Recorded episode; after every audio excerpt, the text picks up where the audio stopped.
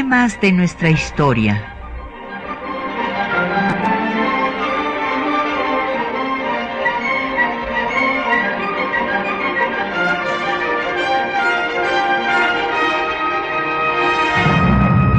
Un espacio que difunde el conocimiento del pasado para comprender nuestro presente. Programa a cargo de la maestra Patricia Galeana.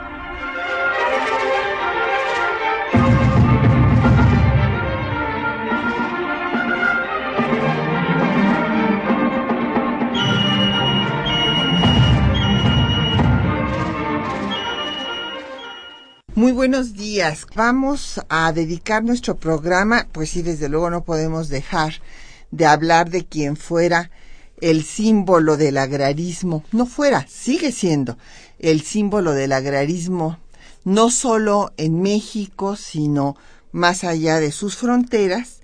Pero eh, si bien siempre en temas de nuestra historia, eh, desde que inició este programa hace muchos años, le dedicamos el espacio a hablar de eh, el caudillo del sur, hoy también vamos a hablar de otros personajes que curiosamente también pierden la vida o se aparten, claro, en el caso de Zapata, pues eh, lo, matan, ¿verdad? Los otros personajes mueren, mueren ya, en fin, de enfermedad o por avanzada edad, pero tienen una trayectoria importante que se vincula con la defensa de la tierra, pero desde justamente la posición opuesta a Zapata.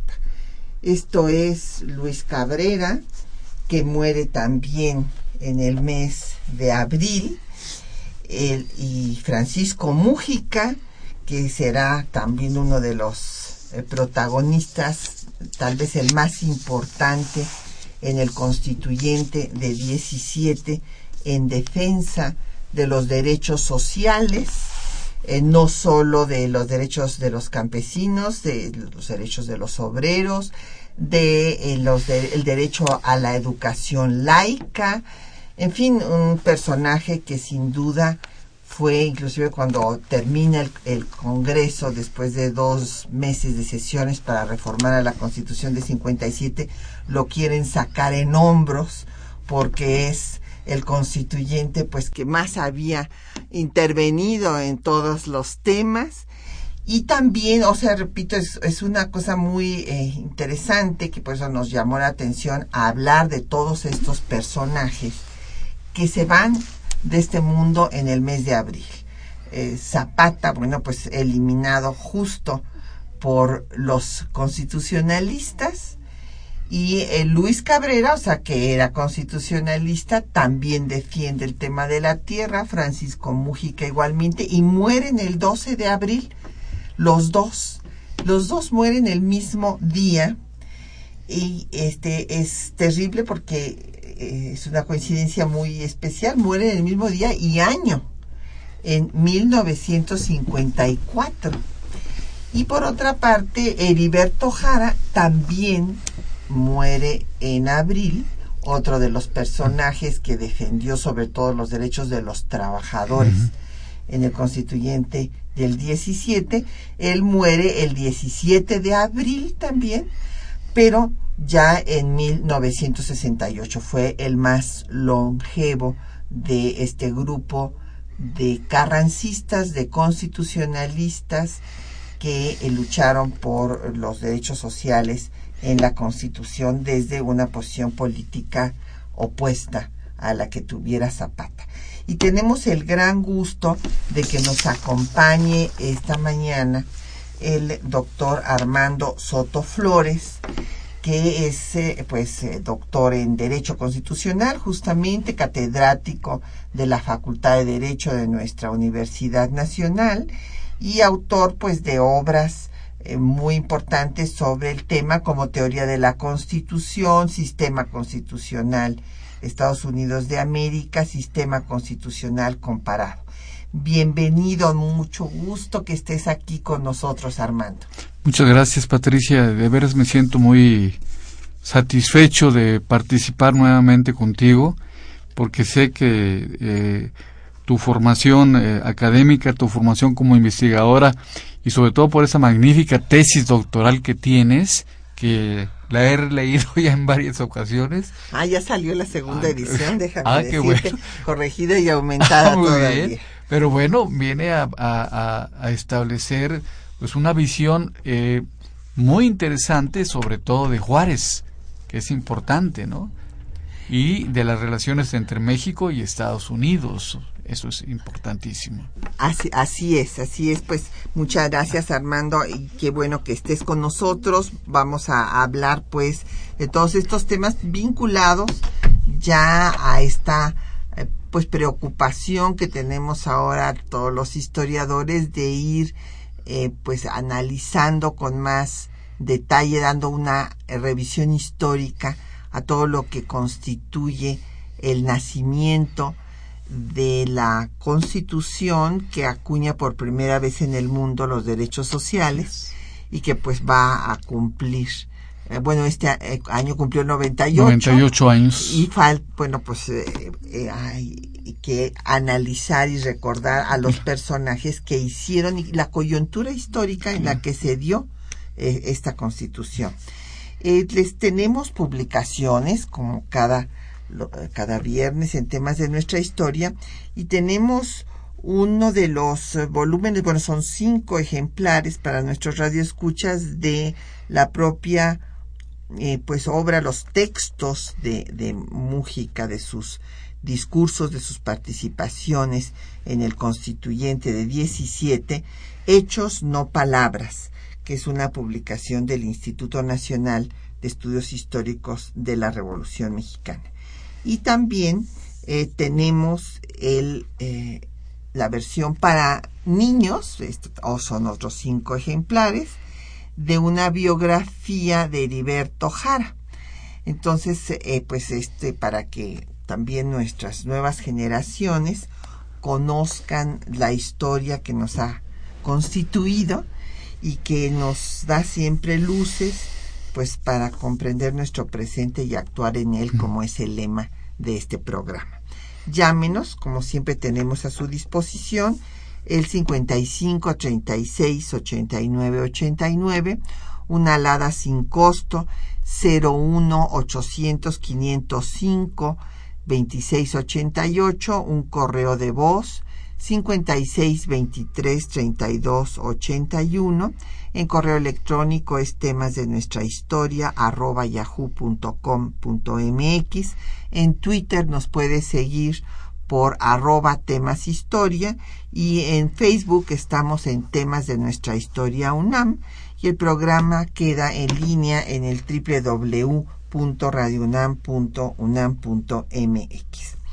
Bueno, pues eh, yo quisiera empezar, claro, haciendo una recordación del caudillo eh, de la, ejército libertador del el sur, de este ejército de campesinos que encabezara Emiliano Zapata, que eh, se opuso pues lo mismo a Porfirio Díaz que a Madero y que a Carranza y que eh, justamente pues va a ser el líder social más acabado que realmente él no tiene una aspiración política y tal vez algunos de pues los colegas que se han dedicado a estudiar su vida y su obra dicen bueno pues a lo mejor eso fue lo que le faltó que él realmente no quería tener el poder sino que pues se regresara las tierras a los pueblos punto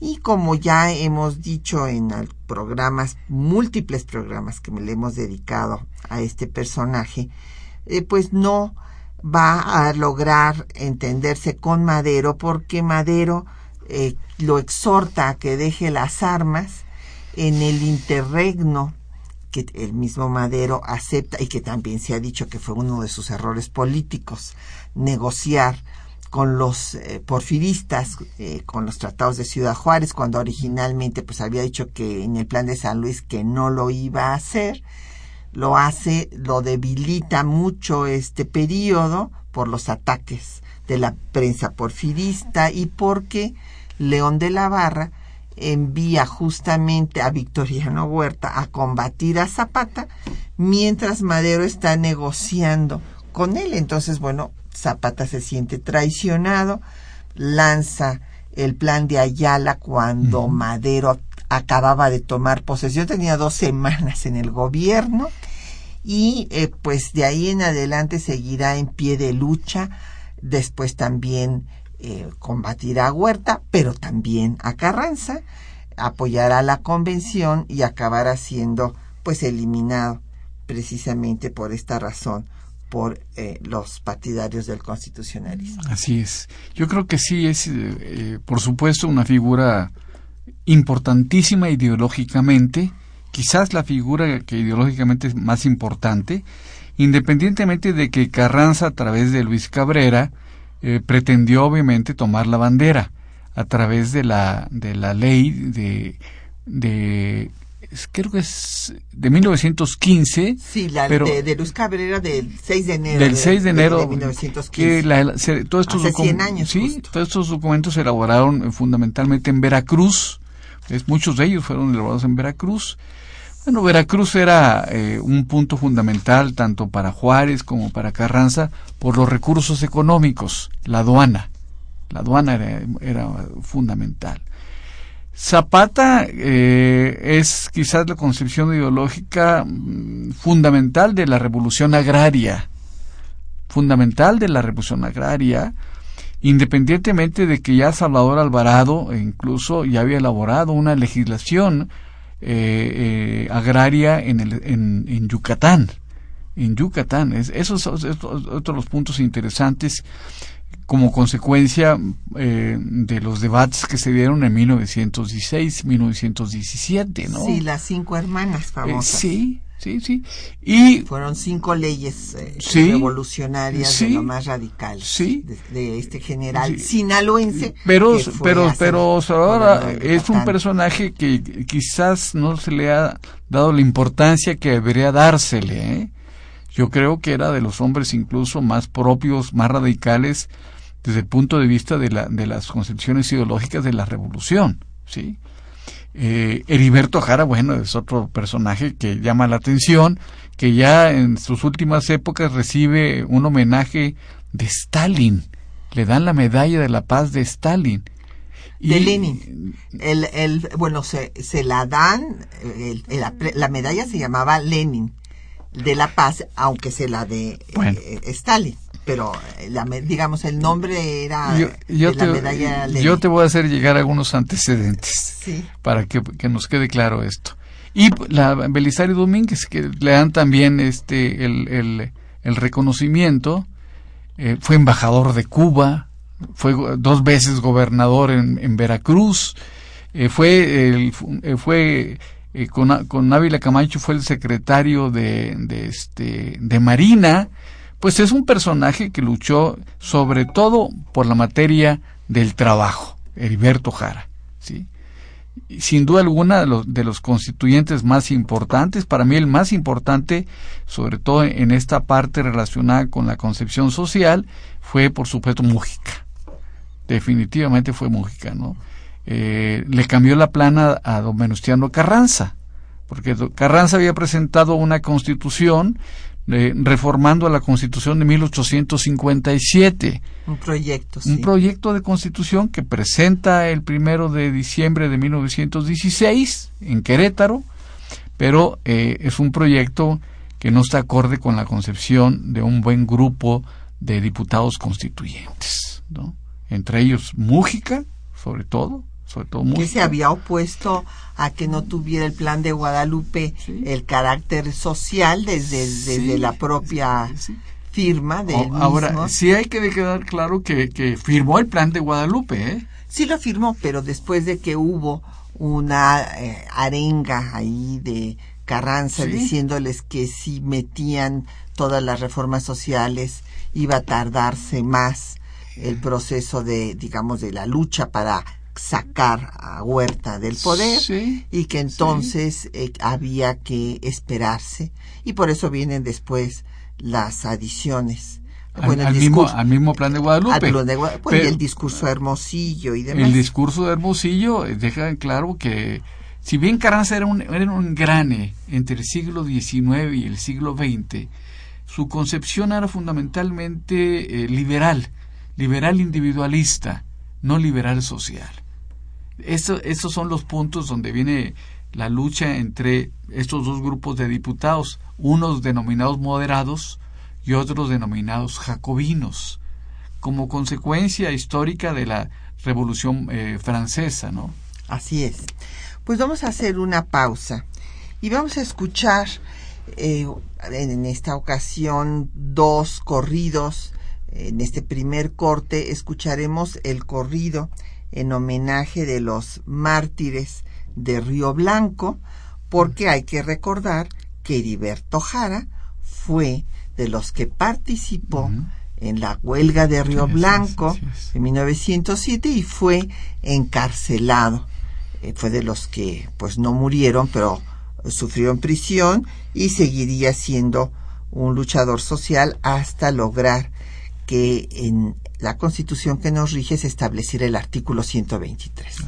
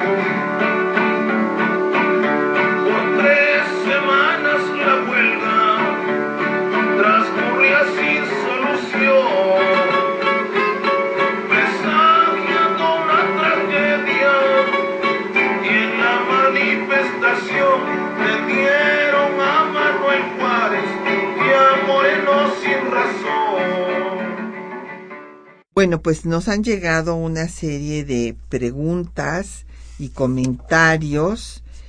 Eh, aquí eh, Manuel Pérez pues eh, lanza un viva por Emiliano Zapata y este también Jesús González Franco de Coyoacán eh, nos manda a saludar y pues muchísimas gracias por su llamada y los las preguntas y los comentarios es de don Efrén Martínez de la Gustavo Madero que dice que por qué Zapata es el símbolo del agrarismo si Francisco Mújica fue el, el, el, principal defensor de los derechos sociales. Bueno, no, pues sí, pero es que Zapata es el que inicia esta lucha.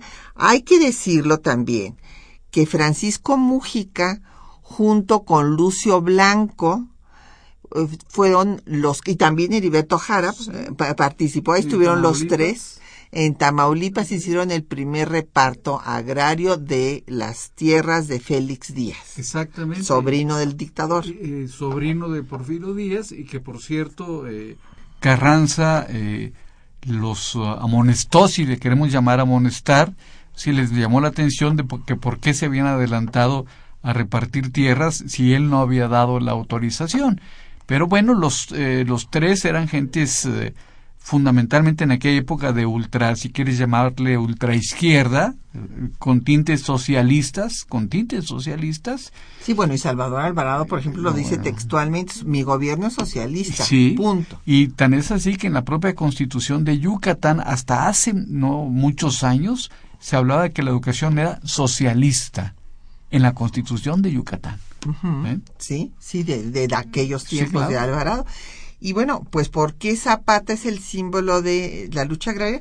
Pues porque Zapata, don Efren, o sea, muere defendiendo estas ideas y pues eh, eh, ciertamente no participan ni, ni, nadie de los convencionistas. Hay que recordar que la constitución de 17 es elaborada por los carrancistas y ahí no participa nadie de la convención. Sin embargo, también hay que ver que eh, tenían ideas sociales, como es el caso de Francisco Mújica. Así es, así es. Entonces, eh, también, perdón, nos eh, llama Enrique Ramírez de Cuauhtémoc, que le gustaría que habláramos de las ideas de Luis Cabrera y de lo que él planteó en el constituyente. No, no don Enrique, Luis Cabrera no fue constituyente fue el autor de esta ley preconstitucional que va a promulgar Carranza cuando eh, pues están ya en la lucha contra los convencionistas. Eh, acuérdense que hemos mencionado en este programa cómo Carranza no solamente combate a los convencionistas con las armas, sino también los derrota pues en la lucha con las ideas y con estas leyes que va a dar. Porque viene una competencia en 1915, 1916, entre, mientras está dándose la lucha en los campos de batalla entre convencionistas y carrancistas o constitucionalistas, pero va a darse una serie de leyes y decretos para los temas sociales.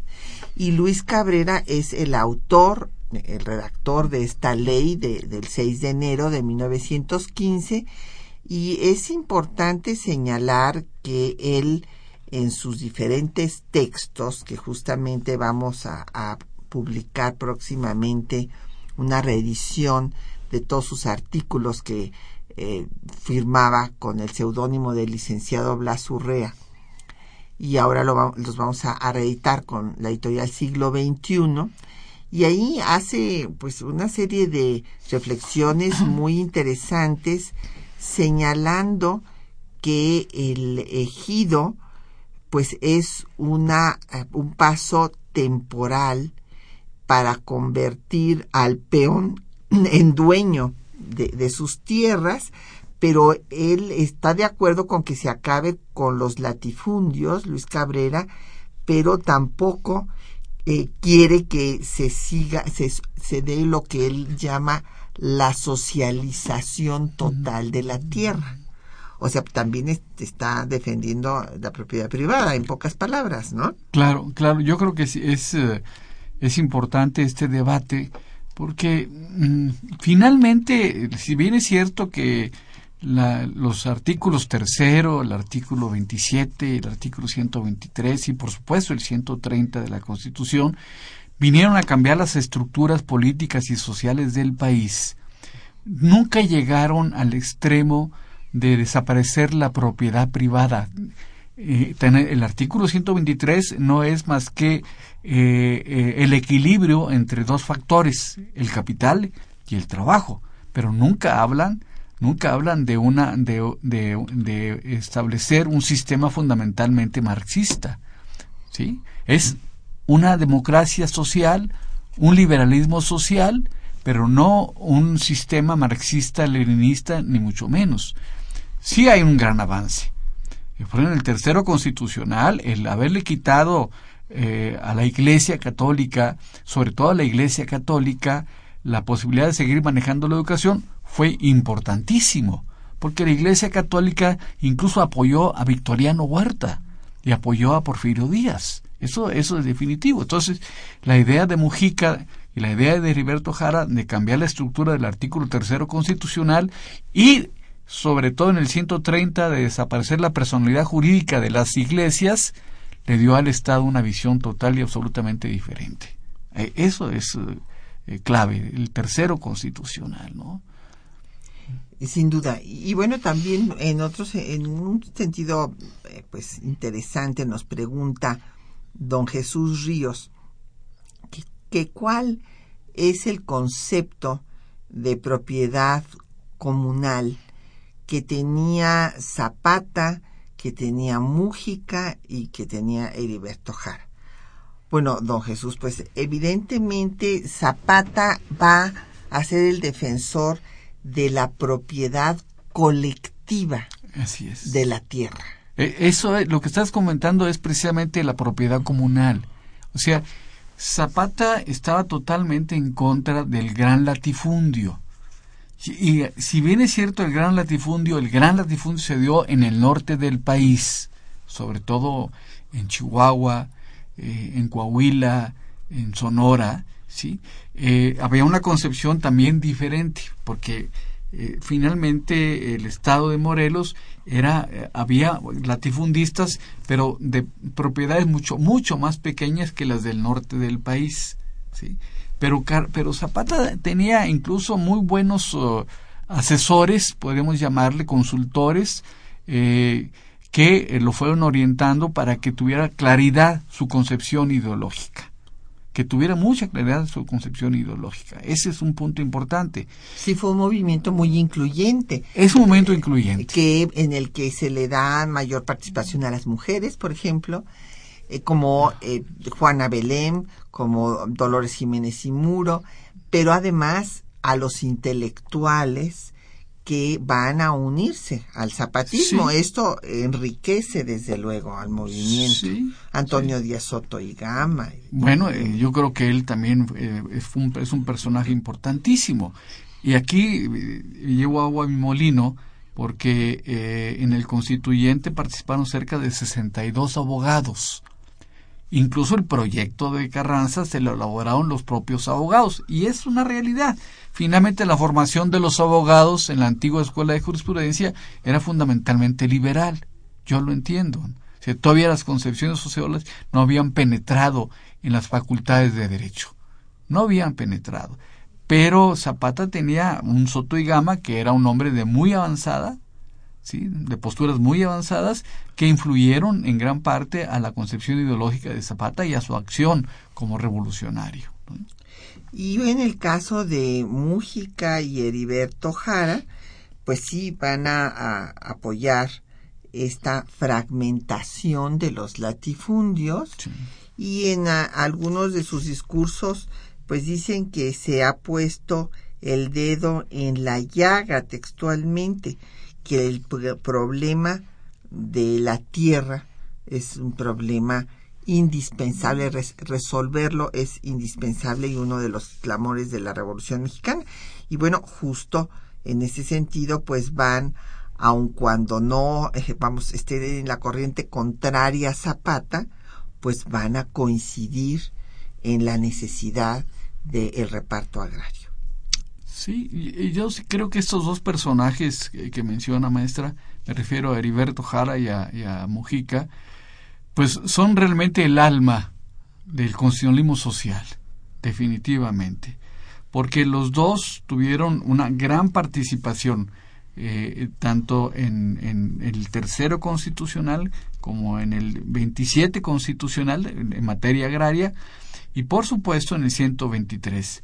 Ahora eh, voy a ser un poco crítico, pero parecería ser, parecería ser que muchas de estas concepciones ya eh, se está viniendo hacia atrás. Ese es mi punto de vista. Es decir, el, aquel, aquel, aquel concepto de un Estado democrático social se está convirtiendo en un Estado democrático liberal. ¿Sí? Y si, si ustedes analizan la conformación de los integrantes fundamentalmente ahora del nuevo Congreso que se viene, aquellos sectores del trabajo, aquellos sectores de los campesinos ya no están participando, no tienen participación. así es. Bueno, es consecuencia de nuestra propia vecindad, hay que entenderlo. Pues sí, es, ah, pero es una, es otro otra situación de, totalmente distinta que yo le llamaría más neoliberal que liberal. Pues sí, es neoliberal. los liberales eh, del siglo XIX sí estuvieron a favor de la intervención del Estado, contrario al liberalismo puro, pero ellos pues intervinieron en el reparto, por ejemplo, de las tierras de la Iglesia y en una serie de cuestiones para consolidar al Estado nacional, entendido como el Estado liberal de derecho. Y el neoliberalismo pugna por el adelgazamiento del, Estado, que es exactamente lo contrario. Pero bueno, pues vamos a hacer una pausa para escuchar eh, los textos justamente de Cabrera, eh, de Mújica y de Heriberto Jara.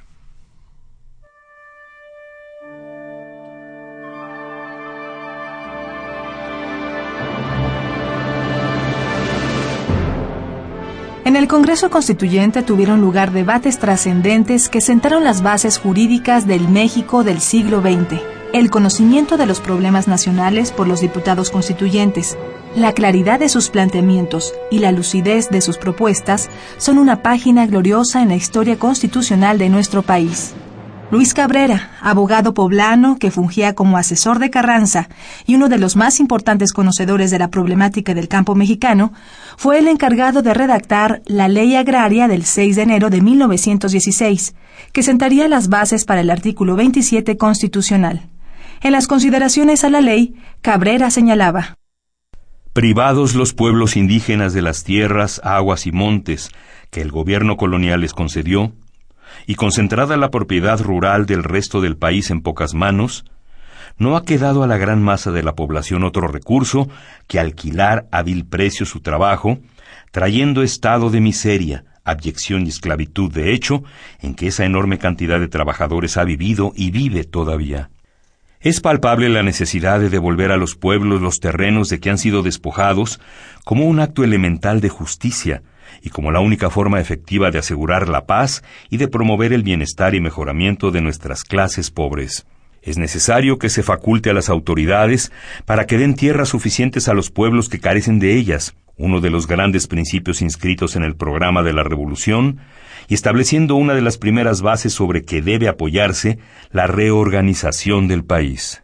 Lamentablemente, don Luis Cabrera no participó como diputado al Congreso Constituyente de 1917, debido a que formó parte de la Comisión Binacional que negociaba la problemática generada por la expedición punitiva de Estados Unidos a México.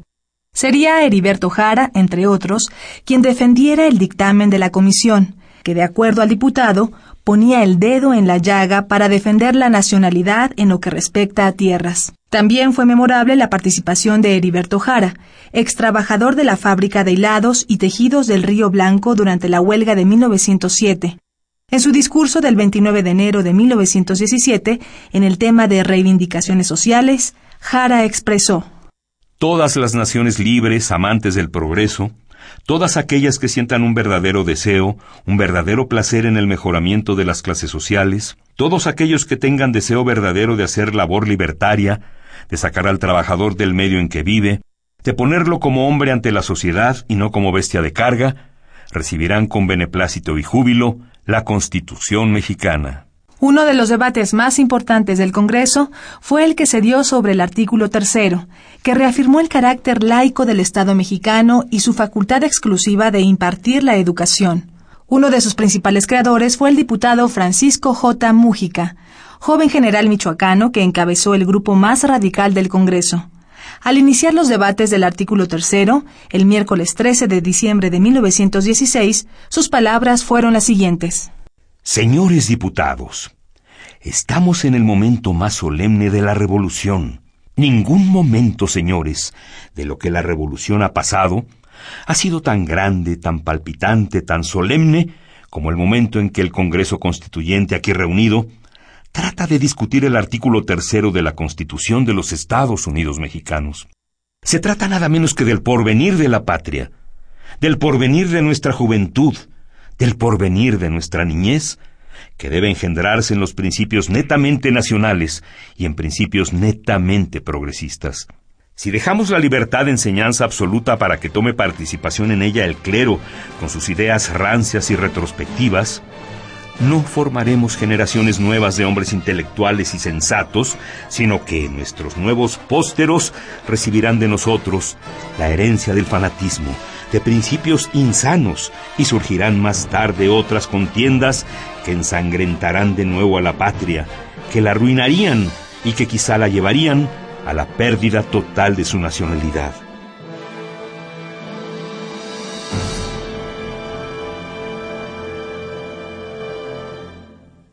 Bueno, pues ahí escucharon ustedes algunas eh, pues ideas de Luis Cabrera en torno justo a cómo había que repartir la tierra a los pueblos indígenas, que este es un tema del liberalismo social del siglo XIX que había quedado pendiente, porque esto lo plantearon en el constituyente de 57, Ponciano Arriaga, con su voto particular, eh, también Isidoro Olvera, José María Castillo Velasco e Ignacio Ramírez, los cuatro plantearon la necesidad de regresarles sus tierras a los pueblos, de repartir las tierras.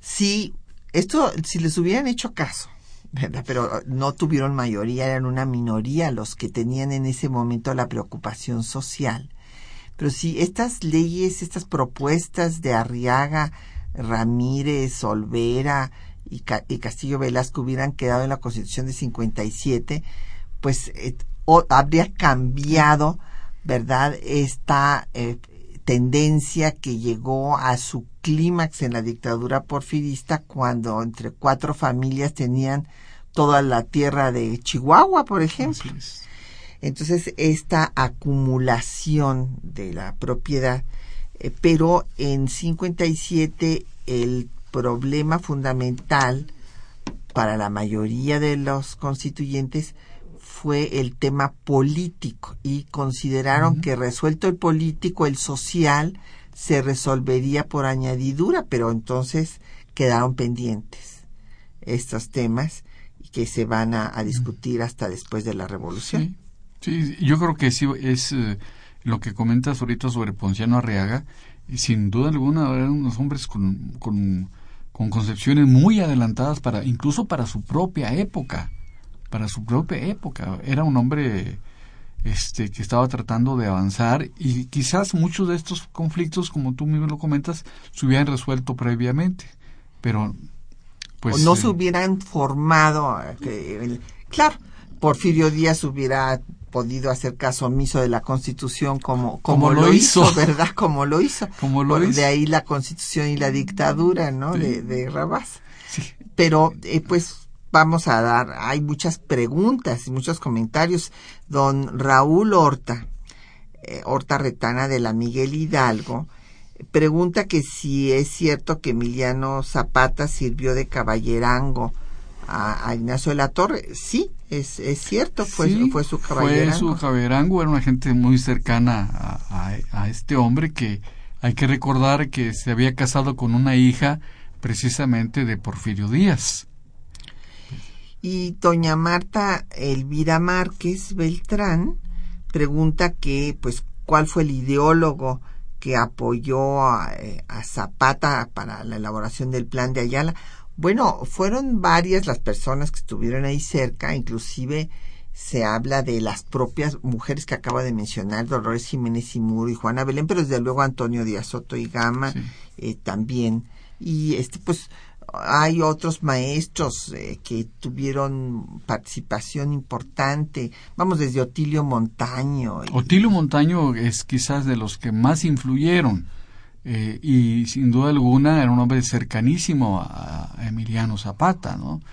Este, pero sí en, en la materia de una revolución que fuera fundamentalmente social, Otilio Montaño es una columna vertebral de, de Emiliano Zapata. ¿no? Y bueno, nos dice que cuál fue don José Alfredo Cid por Twitter pregunta que fue cuál fue la causa por la que Cabrera no fue constituyente. Bueno, es que él era funcionario de, Sí, del había, estaba, había una serie de hombres de la revolución, entre ellos oh, el que fue gobernador del estado de Veracruz, que Cándido Aguilar. Cándido Aguilar. Cándido Aguilar tampoco participó como constituyente porque eran funcionarios cercanísimos a don Venustiano Carranza. Y el mismo José Alfredo Cid eh, nos dice por Twitter que también mencionemos a Félix Palavicini. Bueno, sí, desde luego Félix Palavicini fue otro constituyente eh, de ideas más moderadas o conservadoras. Era, era carrancista de hueso colorado y era moderado. No, eh, él no estaba de acuerdo con la conformación de, de preceptos sociales y daban un argumento jurídico. Es decir, ¿por qué poner en la Constitución artículos como el 123, eh, amplísimo, o el 27, y por qué no elaborar unas leyes reglamentarias de los preceptos constitucionales donde se plasmara lo que querían los constituyentes? Sin embargo, un diputado, por cierto, coahuilense, de apellido von Bersen, von Bersen, sí, von Bersen, les comentaba que, que eh, porque alguien comentó que parecía un Cristo con pistolas o algo así. Y, y ¿qué, qué importa que parezca un Cristo con pistolas si logramos darle eh, eh, una perspectiva social a nuestro documento constitucional? No importa la forma, lo que importa es el fondo. Pues sí, aquí este justamente esto que comenta el doctor Soto Flores es muy importante. El gran debate que se dio entre el grupo conservador, digamos, que hubo dentro de eh, los constituyentes y el grupo radical encabezado por Mújica respecto a que esta legislación decían los eh, pues digamos especialistas en cuestiones jurídicas de, de las concepciones de aquella época que no deberían de quedar en la constitución sino en leyes secundarias. Y esto pues no lo aceptaron ni Mújica ni Jara ni los que pensaban que había que dejar en ese momento asentado en la constitución todos estos principios que eran la causa de todo el movimiento revolucionario y que, que se seguía librando, ¿verdad? Eh, eh, todavía Claro. este, en armas, el pueblo en armas, clamando por estos derechos. Vamos a hacer otra pausa para escuchar eh, otro, el otro corrido que les habíamos anunciado y bueno, pues recordando a Zapata y del otro lado, eh, como contrincantes, digamos, a, a quienes también consideraron que era necesario el reparto agrario, como Luis Cabrera o como Francisco J. Mújica o el propio Heriberto Jara, que si bien a él eh, pues lo que conociera el tema obrero más que el campesino, Sí. pero que estaban de acuerdo con todas estas medidas sociales, estos derechos colectivos. Esa es la gran aportación de la Constitución de 17. En 57 se establecen los derechos individuales, las garantías individuales y, y en 17 los derechos sociales, claro, por ser una constitución emanada de la revolución. Y vamos a escuchar entonces el himno agrarista con la voz de Lucha Reyes.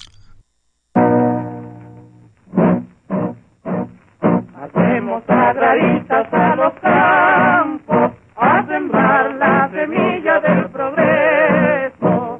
Hacemos siempre unidos sin tropiezo, laborando por la paz de la nación.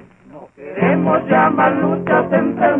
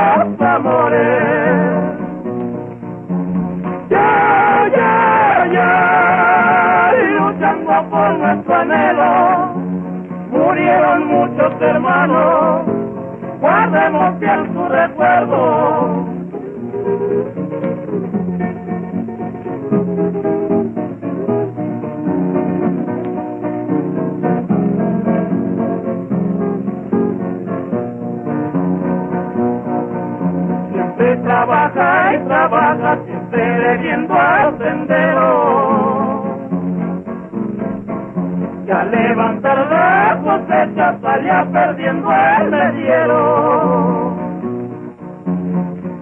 Nuestras chozas jardales siempre llenas de tristeza. Bueno, mientras seguimos escuchando un poco de fondo eh, este himno agrarista, pues nos han seguido llegando comentarios y preguntas y quieren saber cuáles son, pues cuál es eh, la formación de los personajes de los que estamos hablando concretamente nos pregunta don José Guadalupe Medina de Nezahualcóyotl por eh, Francisco J. Mújica, así también eh, Mauricio Méndez Nájera por Mújica y José Alfredo Cid nos mandó otro Twitter para preguntarnos por la formación de Jara, igual que Javier Guerra de la Benito Juárez. Entonces, bueno, pues diríamos en primer lugar que Heriberto Jara, pues es originario de Nogales, Veracruz, la región industrial de, de este, el estado, que estudió teneduría de libros en el Instituto Científico y Literario de Pachuca, el estado de Hidalgo, y pues después, como eh, señalé yo, eh, se suma a, la, a las luchas políticas y sociales, pero es que él entra por razón de sus estudios y pues para sobrevivir a trabajar en la tienda de raya de Santa Rosita y después también en Río Blanco y eh, se une a los trabajadores que fundan el Club Mutualista de Orizaba y después es miembro del Partido Liberal y es el delegado de propaganda en la zona. Entonces va y funda los clubes eh, liberales en Santa Rosa, en Río Blanco y en Orizaba. Y escribe en Regeneración, se une después al magonismo y participa en la huelga de, de Río Blanco, como habíamos dicho, y es aprendido y bueno, después apoyará al plan de San Luis y ya después pasará a la 26 legislatura en donde apoya una ley obrera está con ya después de el asesinato de Madero, pues se une al constitucionalismo y bueno, ya después llegará al constituyente. Quizás valga la pena este, recordar algunos algunos datos más. Es decir, eh, era un político definitivamente por excelencia, por excelencia. Ocupa posiciones muy destacadas. eh, eh, fue responsable de las fuerzas de Oriente y fue gobernador, si queremos llamarle interino, este, porque Cándido Aguilar se va con, con, Car- con- con Carranza, fue gobernador interino en el estado de Veracruz. Posteriormente es nuevamente gobernador electo en el estado de, de- Veracruz. Eh, sus concepciones ideológicas invariablemente fueron fundamentalmente sociales, invariablemente sociales, y quizás sea una de las columnas fundamentales de la elaboración del artículo 123 constitucional, porque él ya hablaba de que debería disminuirse el número de horas de los trabajadores a nueve horas y un día de descanso y con un salario que pudiera, pudiera ser suficiente para resolver los problemas económicos de, de los propios trabajadores. Quizás eso valía la pena Claro. comentarlo. Y, y bueno, este finalmente quizás es uno de los revolucionarios que más tiempo vivió, porque murió precisamente en abril, como lo comentaste, de 1968. Así es. 1968. Sí, sí. En el gobierno muy, de muy- Díaz Ordaz. Muy longevo, sobre todo Sí. para su generación, Sí, ¿no? claro. Vivió 89 años. Sí. Y Francisco Mújica, pues es originario de Tinguindín, eh, Michoacán. Eh, pues su padre fue un maestro rural de ideas liberales. Estudió en el seminario de Zamora y él fue colaborador de regeneración también. O sea, también eh, tuvo contacto con el magonismo. Después eh, fue antireeleccionista con Madero. Inclusive fue su director de estadística. Y pues eh, fue firmante, como ya habíamos dicho, del plan de Guadalupe al que consideró legalista y siempre eh, pues eh, este, insistió en que se deberían de incorporar los temas sociales.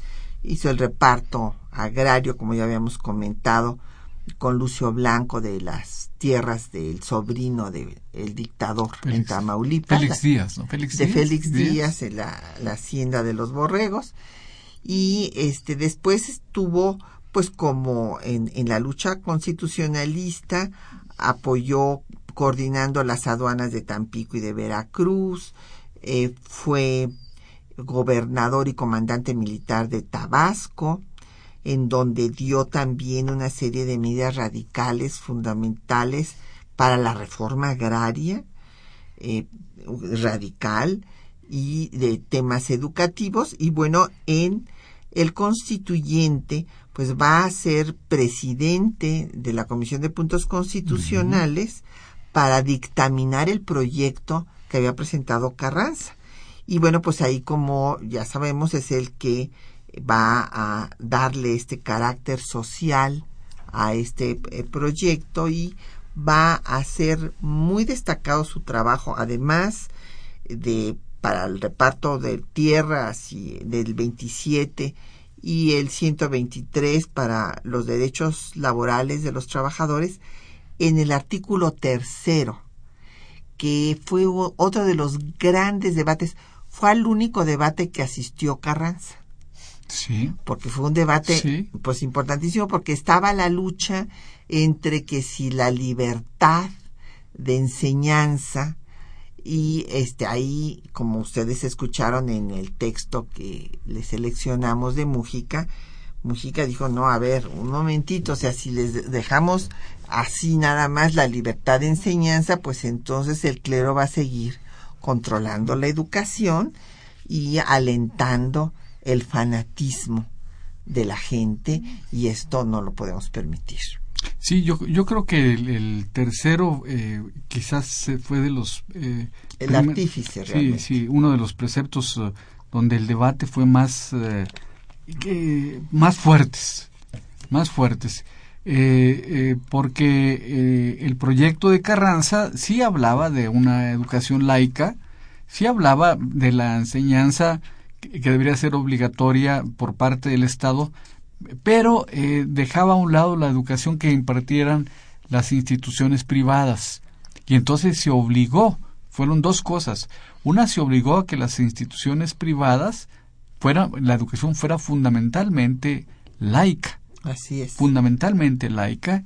y Sí, po- no solamente era que tenía que ser laica la educación que impartiera el Estado, sino también, Sí, eso claro. es muy importante. Y, y la otra, este, el otro punto importante que eh, eh, le rompió la columna vertebral a la Iglesia es de que se prohibió terminante y absolutamente que la Iglesia participara, al menos constitucionalmente, participara en la impartición de educación, sobre todo educación primaria, que era lo que más le interesaba, obviamente, en ese momento a, a los dirigentes de, de la nación. Entonces, Mujica se salió con la suya y se aprobó el proyecto de Mojica, eh, cambiando eh, eh, el proyecto que había presentado Venustiano Carranza.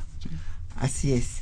Y bueno, pues eh, nos eh, siguieron llegando preguntas, les agradecemos mucho. Sobre todo más, más bien que preguntas, estos ya son comentarios y este felicitaciones, saludos. Le agradecemos mucho a don Alberto Huesca de la Benito Juárez, eh, que está preocupado por la situación en Guerrero, en, en Acapulco, y menciona, ahí él habla de un libro, pero no se está refiriendo a los problemas de Acapulco y de Guerrero de ahora, sino los problemas que todo lo que se vivió en Acapulco y en Guerrero en tiempos de la revolución. Y él recomienda un libro de Juan Escudero y el Partido Obrero de Acapulco de Renato Ravelo. Eh, No lo he leído, don Alberto, lo voy a leer y dice que ahí eh, pues eh, se da cuenta de una serie de hechos de los carrancistas en contra de los comuneros de Acapulco. Ah, bueno, pues es un tema importante, Sí, vamos claro, a verlo. claro. Gracias por eh, eh, hablarnos de esta obra. Don Martín Catalán Baena de la Netzahualcoyot eh, dice que consiguió una carta de Zapata Carranza y que luego nos la va a hacer llegar. Ah, pues muy bien, se lo agradecemos, don Martín. Gracias.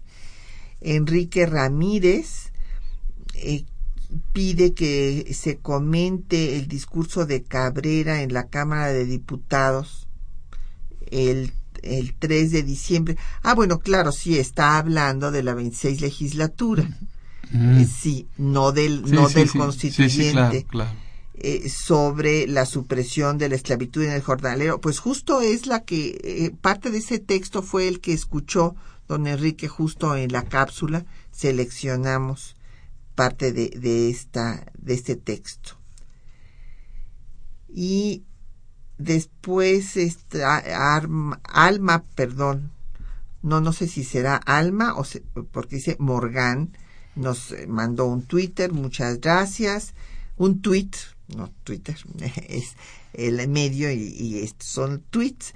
Y le agradecemos sus comentarios a don Agustín Mondragón de la Cuauhtémoc y también al doctor de la Rosa de la Benito Juárez. Y bueno pues ya se nos acabó el tiempo pero le agradecemos muchísimo al doctor Armando Sotoflores que nos haya acompañado esta mañana aquí en temas de nuestra historia. Gracias Armando. Al contrario, Patricia, y te felicito porque la tesón que tienes para que estos programas continúen son sumamente importantes y, y sobre todo por la temática que estás utilizando. Pues para difundir nuestra historia. Por supuesto que es importantísima y necesaria. Muchas gracias.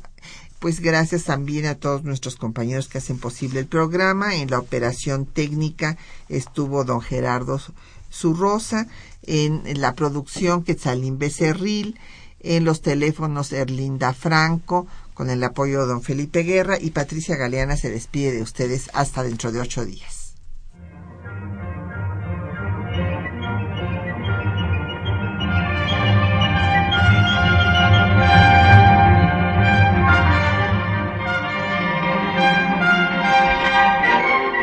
Temas de nuestra historia.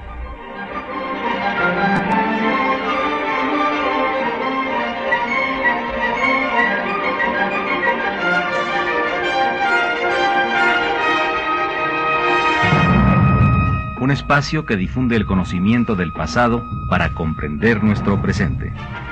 Programa a cargo de la maestra Patricia Galeana.